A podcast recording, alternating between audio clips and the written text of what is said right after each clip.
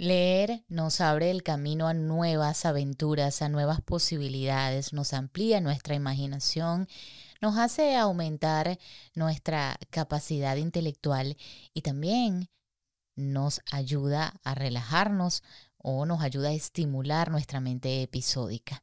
Leerle cuento a tus hijos, a tus sobrinos, a personas cercanas o leer extractos es maravilloso porque también les estimula la imaginación y su mente episódica.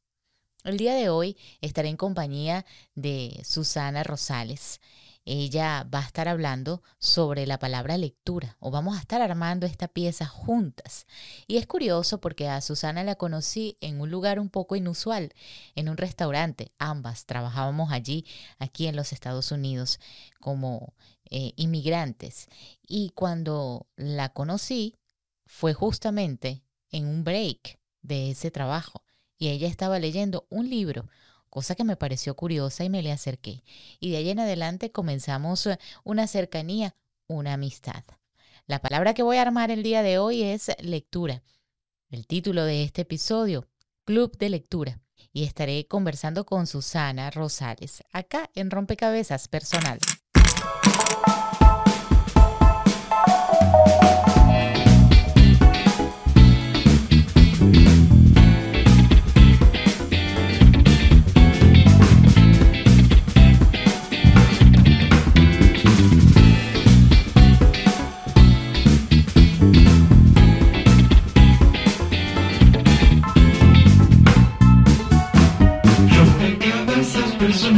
Bienvenida, Susana. Muchísimas gracias, estoy encantada. es un honor para mí tenerte acá, además que me, me hace evocar momentos especiales. ¿Tú te acuerdas cuando nos conocimos? Yo no me acordaba, pero, pero sí me lo recordaste hace poco.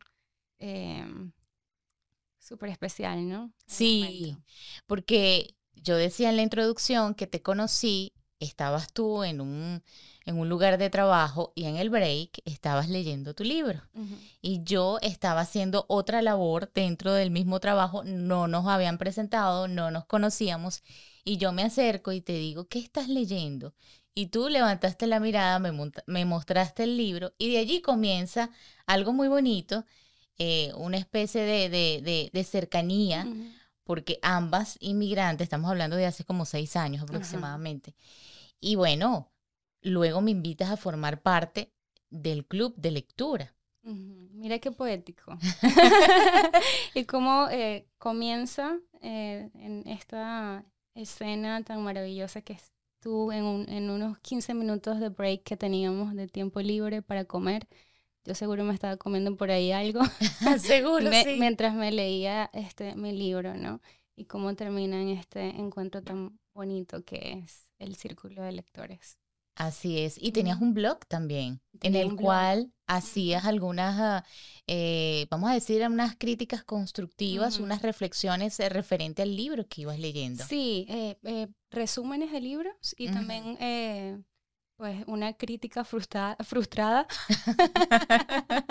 Yo con el derecho de, creyéndome con el derecho de criticar grandes obras, pero sí, tenía un blog por mucho tiempo que espero retomar porque me, me llena mucho, ¿no? Eh, muchas personas que, que, conocen, que leo bastante, se acercan a mí y me, me, piden alguna referencia, ¿no? Siempre, mira, tengo una sobrina que tiene 17 años, ¿con qué libro podrías eh, empezar? Y ese tipo de artículos yo los tenía en el blog. Ay, qué eh, fabuloso. Yo recuerdo haber leído muchos, ah, muchos resúmenes que hiciste. Sí, y es, es sabes, eh, dicen por ahí que tú aprendes mucho más enseñando.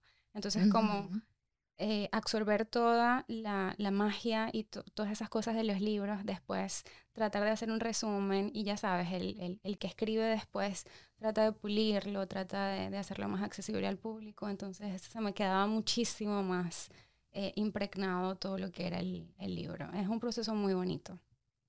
Qué, maravilloso. Que es lo que hacemos ahora. Que ahora lo hacemos, pero en vivo y en directo.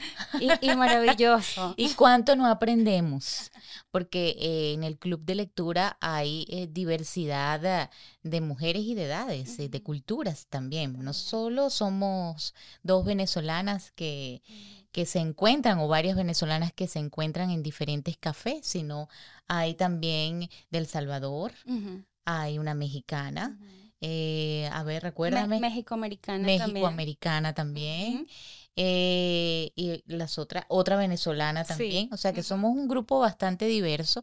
Y cómo uno aprende, ¿no? A través de las reflexiones de cada una de ellas respecto a la lectura de un libro. Sí, eh, yo, yo quedo maravillada, porque de repente voy con una idea de lo que para mí se me había quedado el libro, si, si bien sabes que todo lo que uno eh, experimenta tiene, tiene una parte muy personal de cómo uno lo, lo reflexiona luego, ¿no? Eh, pero, pero me voy de, al, al, club de lectura y me voy con una idea muy clara de lo que ese libro dejó en mí y cuando escucho otros puntos de vista es tan enriquecedor, eh, sobre todo por eso, porque somos diferentes generaciones.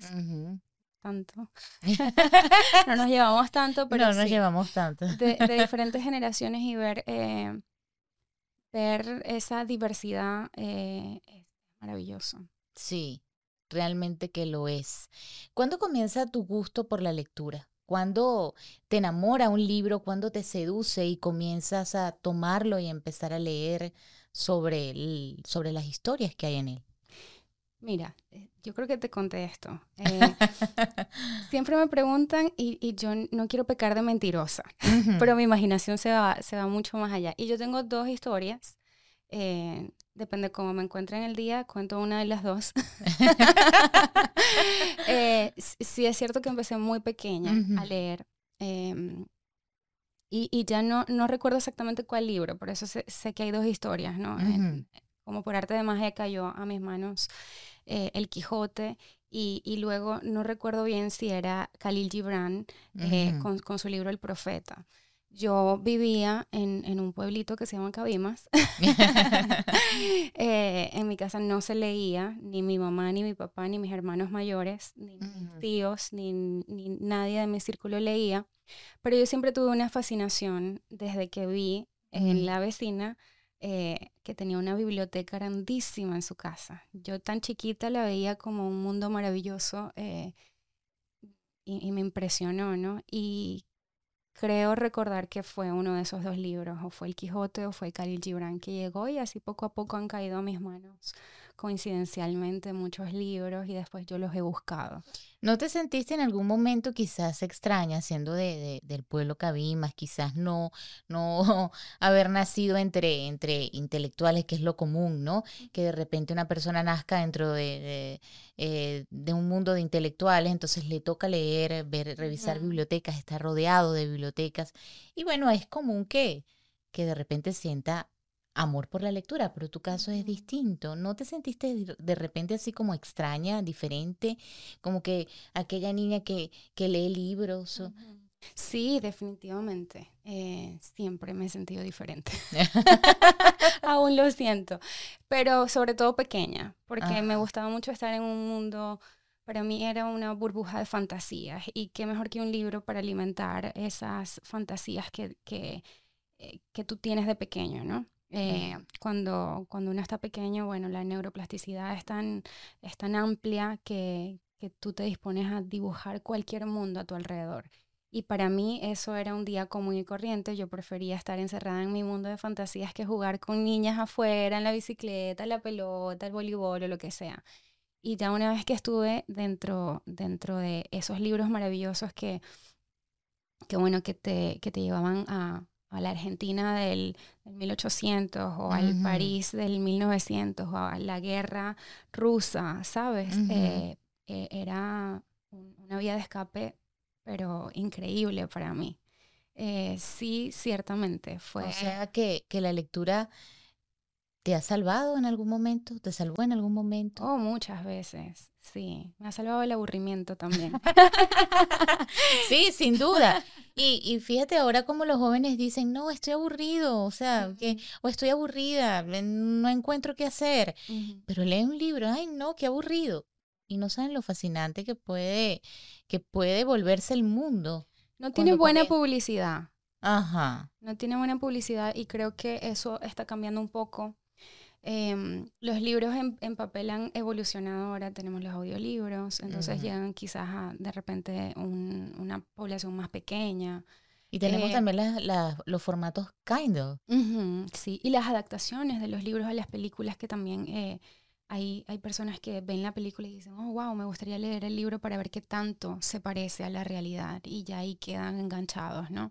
Pero sí, no tiene buena publicidad y, y leer era un asunto de de personas aburridas, de personas mayores, em, de gente que no tenía muchos amigos. de alguien solitario. Fíjate que me haces acordar ahorita con toda esta descripción.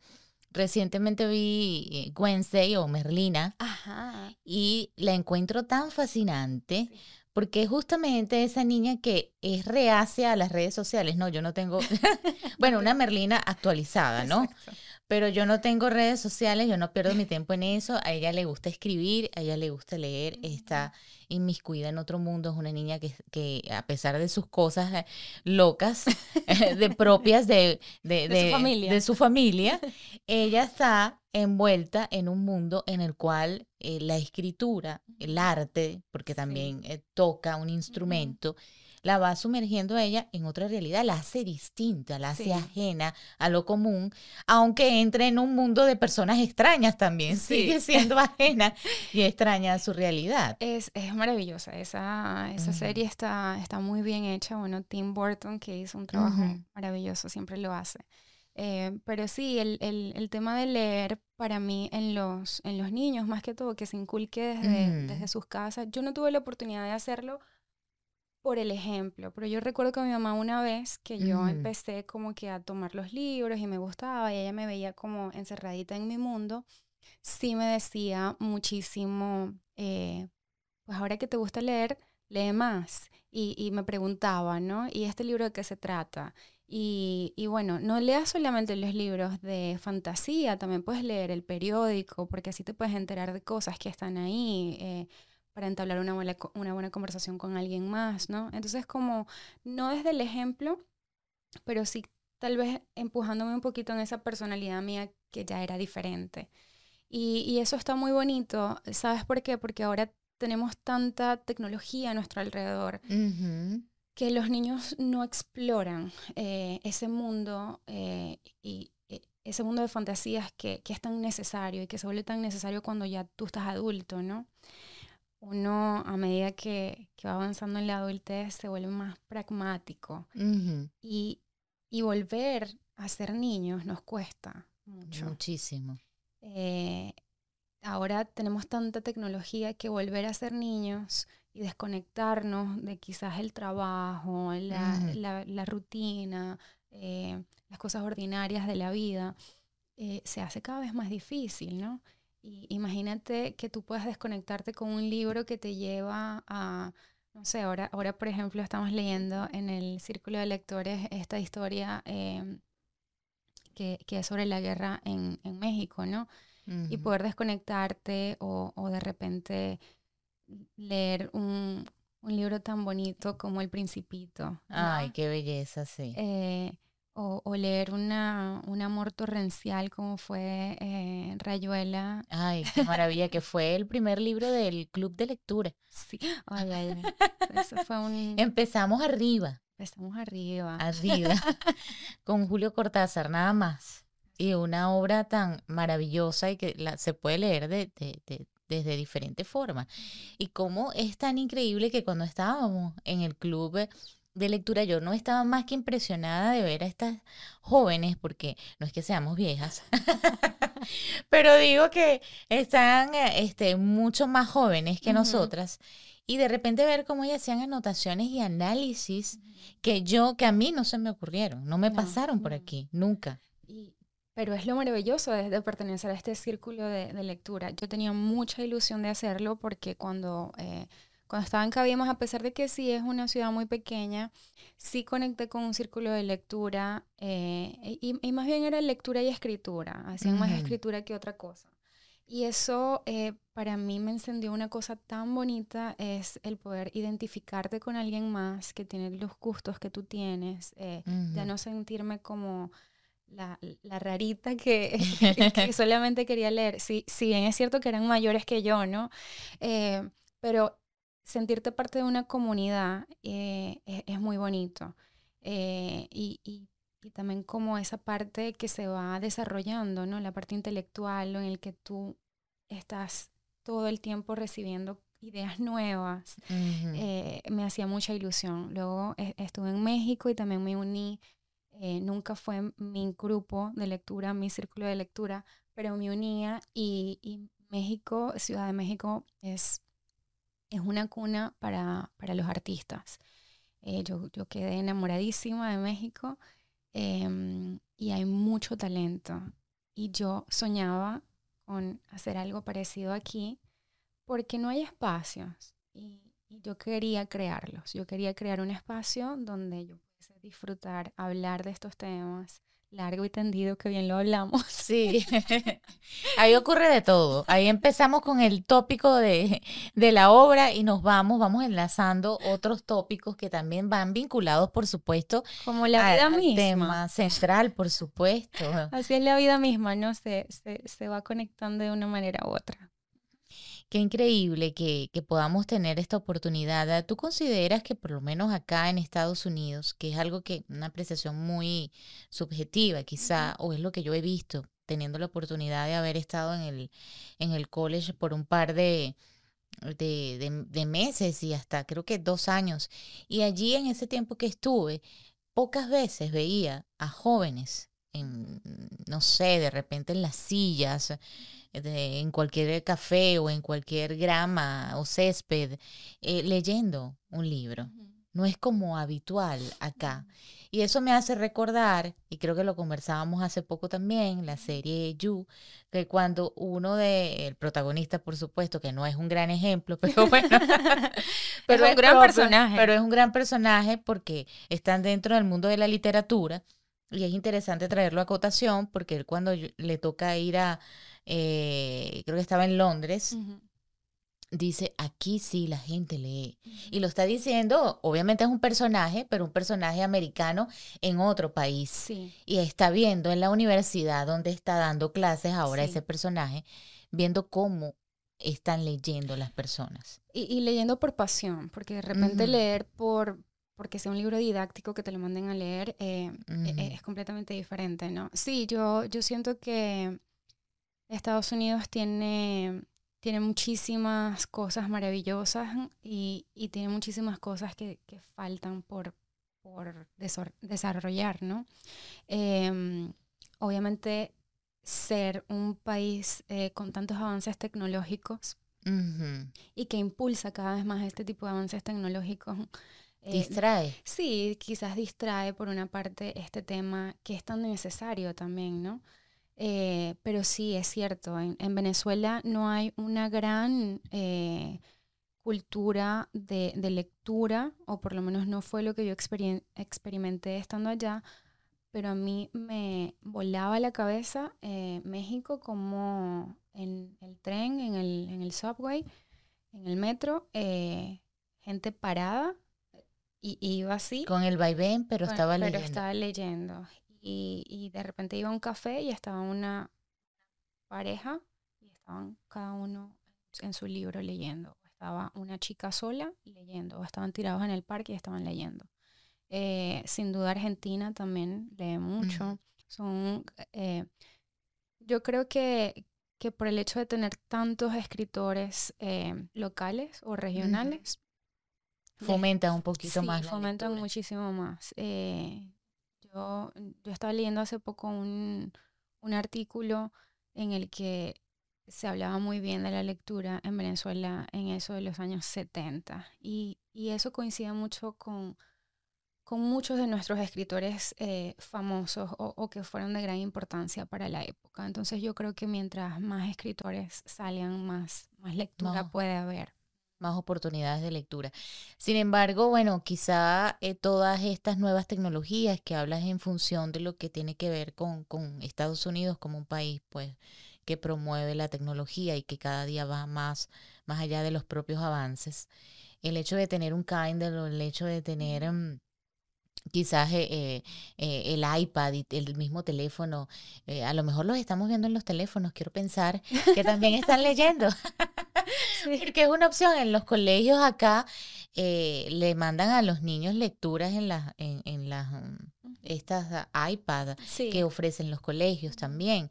Pero digo que eh, e, ese contacto directo, cercano con el libro, como que no es tan usual como ya lo venimos conversando que hay en otros países eh, de, bueno, en este caso hemos mencionado Latinoamérica. Sí. Em, yo siento que aquí de repente si, si ven que el niño está muy eh, ensemismado en un libro, quizás no se le, no se lee de, de la misma forma que se pudiese haber leído antes, ¿no? Por ejemplo, en mi caso, mi mamá descubrió que quizás yo tenía eh, un, diamantito en bruto que ella podía pulir, ¿no? y, fomentó esa particularidad mía y, esos intereses míos que eran ajenos a la familia, ¿no? Y no le dio miedo de, dejarme explorar en lo que yo quería hacer. Que terminé siendo una cosa muy diferente, pero, pero hago muchas cosas que están ligadas al, al, al arte y al, y que tienes tu, tu cerebro derecho bastante desarrollado, porque tú eres, tienes otra profesión. Y tu profesión es eh, ingeniero, industrial. Entonces es algo totalmente distinto, porque fíjate que uno lo, lo categoriza o le pone la, le coloca la etiqueta de que los ingenieros no leen, porque están más que todo en el, en el campo de, de los números. Sí pero más que todos los que toman carreras de humanidades tienden más a la lectura, pero aquí se rompe un poquito el paradigma, vamos a decirlo. Sí. O no sé. Es que yo soy un poco disruptiva. Me gusta romper las cosas. sí, pero es muy bonito, ¿sabes? Como cuando em, ves a un niño que está en, en, ese mundo y en lugar de, no sé, de, de ponerle un iPad en el frente, lo fomenta, ¿sabes? Fomentas la lectura, que es que es, muy importante para mí. Yo tengo amigas queridísimas que se sientan todas las noches a leer con sus hijos. Ah, eso es un punto que es eh, maravilloso. Y, y, eso es algo que, que, para los niños se les queda grabado, ¿no? Eh, es muy bonito, sobre todo por el ejemplo que, por el ejemplo. La lectura tiene cosas maravillosas eh, a, a, nivel físico, a nivel, bueno, no quiero decir físico, es terapéutica. Pero Yo hablaba con un gran amigo, Héctor Espinosa, que también ha estado en Rompecabezas Personal, y que él dice que eh, la escritura es terapéutica, pero la lectura es terapéutica también. Sí, sí, por completo. Eh, y y lo, lo maravilloso es que tú puedes leer cualquier, hay tanta variedad de las cosas que puedes leer, ¿no? No necesariamente estamos hablando de un club de lectura que, que estamos enfocando ahora en novelas, pero de repente si te gusta leer biografías, tú puedes leer la biografía de, personajes famosos que han pasado por el mundo. Y pueden ser inspiración para, para ti. Así es, puedes leer, em, bueno, ahora hay una corriente que, que, está vendiendo muchos libros que es la corriente de autoayuda, ¿no? Si estás, este, sabes, de repente encuentras un libro de astrología que 10 años antes no, no, lo ibas a encontrar. Entonces sí, hay, hay una variedad infinita de libros no alcanza la vida para leerlos tantos y, las cosas maravillosas que trae a tu vida. ¿Qué eh, recomendarías tú, por ejemplo, para aquellos que nos están viendo y nos están escuchando por las plataformas solo de audio? Eh, ¿Qué libro le recomendarías tú a los jóvenes o también a los adultos que quieran iniciarse en el mundo de la lectura? Es algo como muy personal de, de, lo de los intereses que tenga la persona en el momento. Hay libros, eh, yo, yo haría como un, un, filtro de cuáles son esos intereses, ¿no? ¿Te gusta la ficción? Bueno, encontraríamos un libro eh, que sea de fácil lectura, de ficción. ¿Te gustan las biografías? a los niños ahora les gusta mucho la, la, ficción. Em, y, y, con ficción no es el tipo de novela ficcional que nosotros estamos acostumbrados a leer, sino más bien de dragones, leyendas, em, cosas de misterio, hay gente que le gustan las novelas policíacas, entonces es como más de la personalidad. Pero sin duda encontraría dentro de ese nicho un, uno específico que sea de fácil lectura. Eh, y, y, ya luego, poco a poco, tú vas a, introduciéndolo en otro, en otro tipo de lectura un poco más el paladar, ¿no? O sea, tú vas probando cosas y vas sabiendo qué es lo que te gusta, me gusta más lo salado, me gusta más lo dulce, qué es lo que en este momento, de repente yo, eh, no sé, en mi, cuando estaba más joven leía muchísimas novelas románticas. Porque ya sabes, ¿no? La adolescencia y las hormonas. Ajá. novelas románticas cortavenas. ¿Recuerdas alguna de ellas? Sí, me leía muchos libros de Paulo Coelho. Ajá. Eh, que son un poquito cliché dentro de las historias románticas, si, si se quiere. Em, y, luego ya fui eh, entrando en otro tipo de literatura, que es la que me gusta un poco más. Me gusta mucho la, literatura histórica, mm. porque me gusta ir como aprendiendo de distintas fases de la historia a la vez que voy leyendo. Me gusta mucho el realismo mágico, que por eso estamos leyendo este, ahora el, el libro el susurro, de las abejas. El susurro, o el murmullo. El murmullo de las abejas creo que es. Bueno, por allí iba. Sí, un sinónimo. Ajá. Eh, pero sí, es algo muy personal y, y, para cualquier edad, ¿no? Hay muchísima variedad. Hay muchísima variedad, así es. ¿Y qué, eh, qué, qué has sentido? ¿Qué experiencias has vivido? Hemos comentado algo así muy por encimita con el club de lectura. ¿Qué te ha dejado? ¿Cómo te sientes con el club de lectura? Es súper gratificante, ¿no? Porque pensé que yo con esta idea loca voy a reunir a unas cuantas amiguitas que sé que leen y bueno, a ver qué sale. y ha sido sorprendente porque si bien dices, las chicas llegan con anotaciones. cuando lleguemos al tema policíaco, las quiero ver a todas por ahí este, sacando conclusiones y, y, ha sido muy enriquecedor escucharlas. Como hablábamos antes, uh, hay chicas mucho menores que nosotras, hay otras un poco más grandes, entonces es, es muy enriquecedor para mí yo soy un aprendiz, a mí me gusta mucho escuchar, ¿no? Y absorber de otras personas. soy amante de esa intelectualidad que tienen las personas. Me encanta. Entonces esto ha sido para mí súper gratificante. Y creo que poco a poco eh, nos vamos envolviendo más cada uno y vamos descubriendo que, que es al final como el propósito de un club de lectura, ¿no? Eh, tratar de desarrollar esas actitudes que tú tienes y esas cosas que, que puedes ir eh, puliendo más adelante. Yo, por ejemplo, tenía rato que no escribía y el, el, club de lectura me ha vuelto a dar un empujoncito, a decirme sigue escribiendo. Eh, mm. escribía como freelancer en algunas eh, revistas, algunos cuentos cortos y, y, ahora estoy escribiendo una novela, que eso me tiene muy... ¡Oh, qué maravilla! Muy feliz. Entonces sí, es, es es algo... Nos va despertando quizás poco a poco, porque fíjate que así como a ti te despertó el hecho de escribir relatos y ahora la novela, eh, también algunas de nosotras que en, mi caso hablo muy personalmente, a través del libro que leímos de, de mm, Romper el Círculo de Cooler, eh, creo que es el apellido, sí. Eh, yo dije voy a escribir algo porque me nació escribir. Y tenía, sí, tenía mucho tiempo que no escribía, ni siquiera como terapia, porque a veces decía, tengo la necesidad de escribir y después, nada. Y mira los dones que de repente están ocultos, ¿no? Eh, otra vez vamos a que lo cotidiano nos roba mucho de todas esas cosas que, que para mí son, son la vida misma. Eh, el, el, ser humano es tan complejo y tiene tantas cosas dentro que encasillarlo en un trabajo de 9 a 5 con, con una vida tan planificada y no experimentar todas esas cosas, eh, es como robarnos una parte de nuestra vida. Sí, vuelve la, la vida mecánica, hace que la vida sea no solamente rutinaria, sino sin alma. Sí, sí. ¿No qué poético. Mira, mira los resultados del círculo de lectura.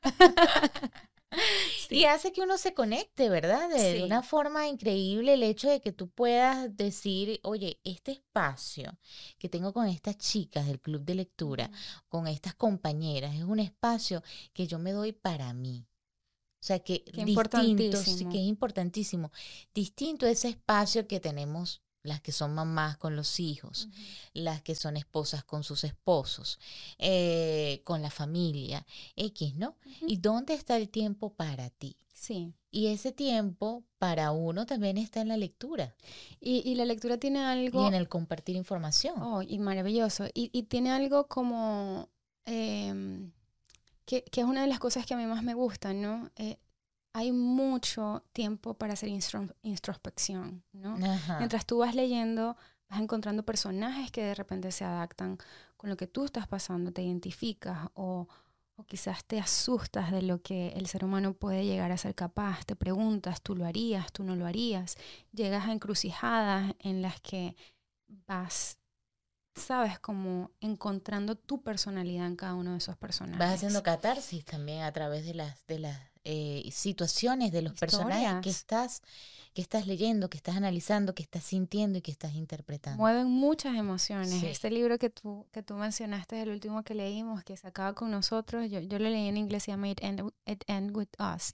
Em, pues levantó muchas pasiones en el último, En último en encuentro. el último, en la última tertulia, porque estábamos, sin hacer spoilers, estábamos em, cada una eh, reflexionando sobre, sobre aspectos de nuestras vidas privadas, de cómo se relacionaba ese personaje con el nuestro, de, de cómo juzgábamos de repente ese personaje y de repente otra hablaba de otra idea, tú vas armando un juicio en tu, en tu mente eh, sobre el, el personaje y luego te pones a pensar, eh, pues no es del todo blanco, no es del todo negro, ¿no? Esa es la parte enri- enriquecedora de, de estar en el círculo de lectura. Eh, cómo vas conectando con los personajes, cómo esos personajes te van hablando, cómo te vas identificando con ellos.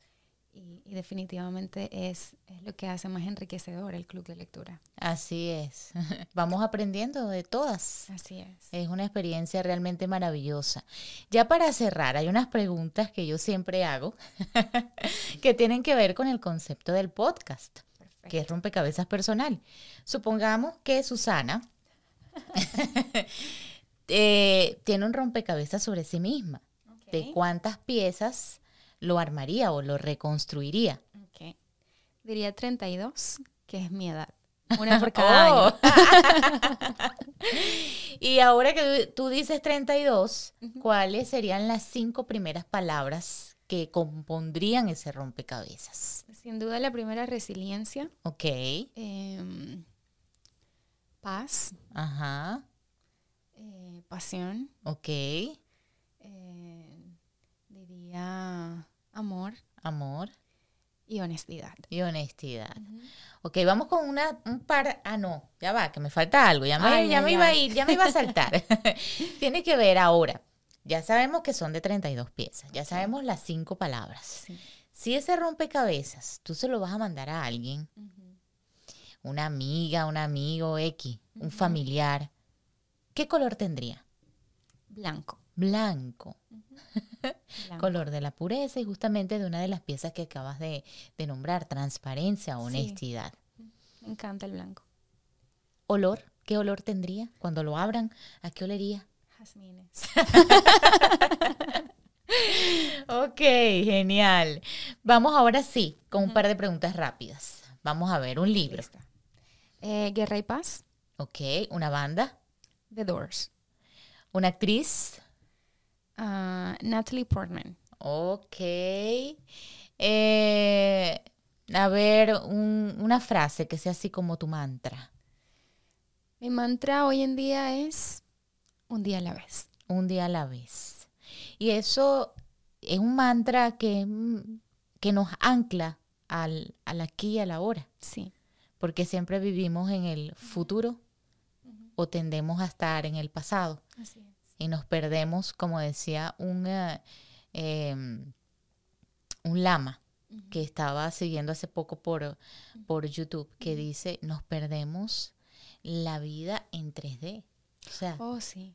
sea, el momento tal cual, o sea, porque él hablaba de que las personas están con su celular en un concierto, en una obra de arte, y están con el celular viendo por la pantalla. Epa, te estás perdiendo la vida real. Mira, pero- lo que está ocurriendo Pero qué ahí. gracioso lo que tú estás diciendo. El- la semana pasada, o hace dos semanas, fui al concierto de Zapato 3 que vino a Houston.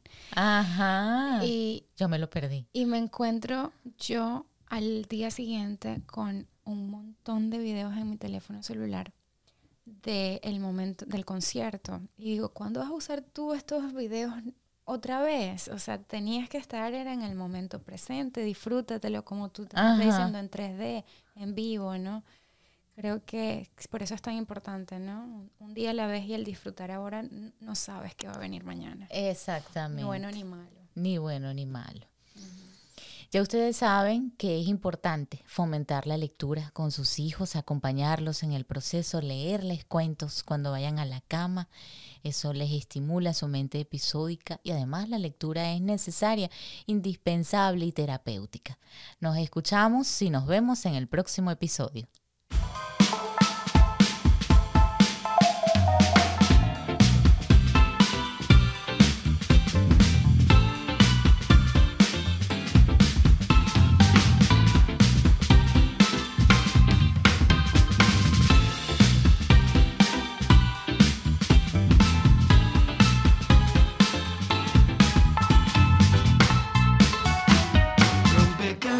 Personal.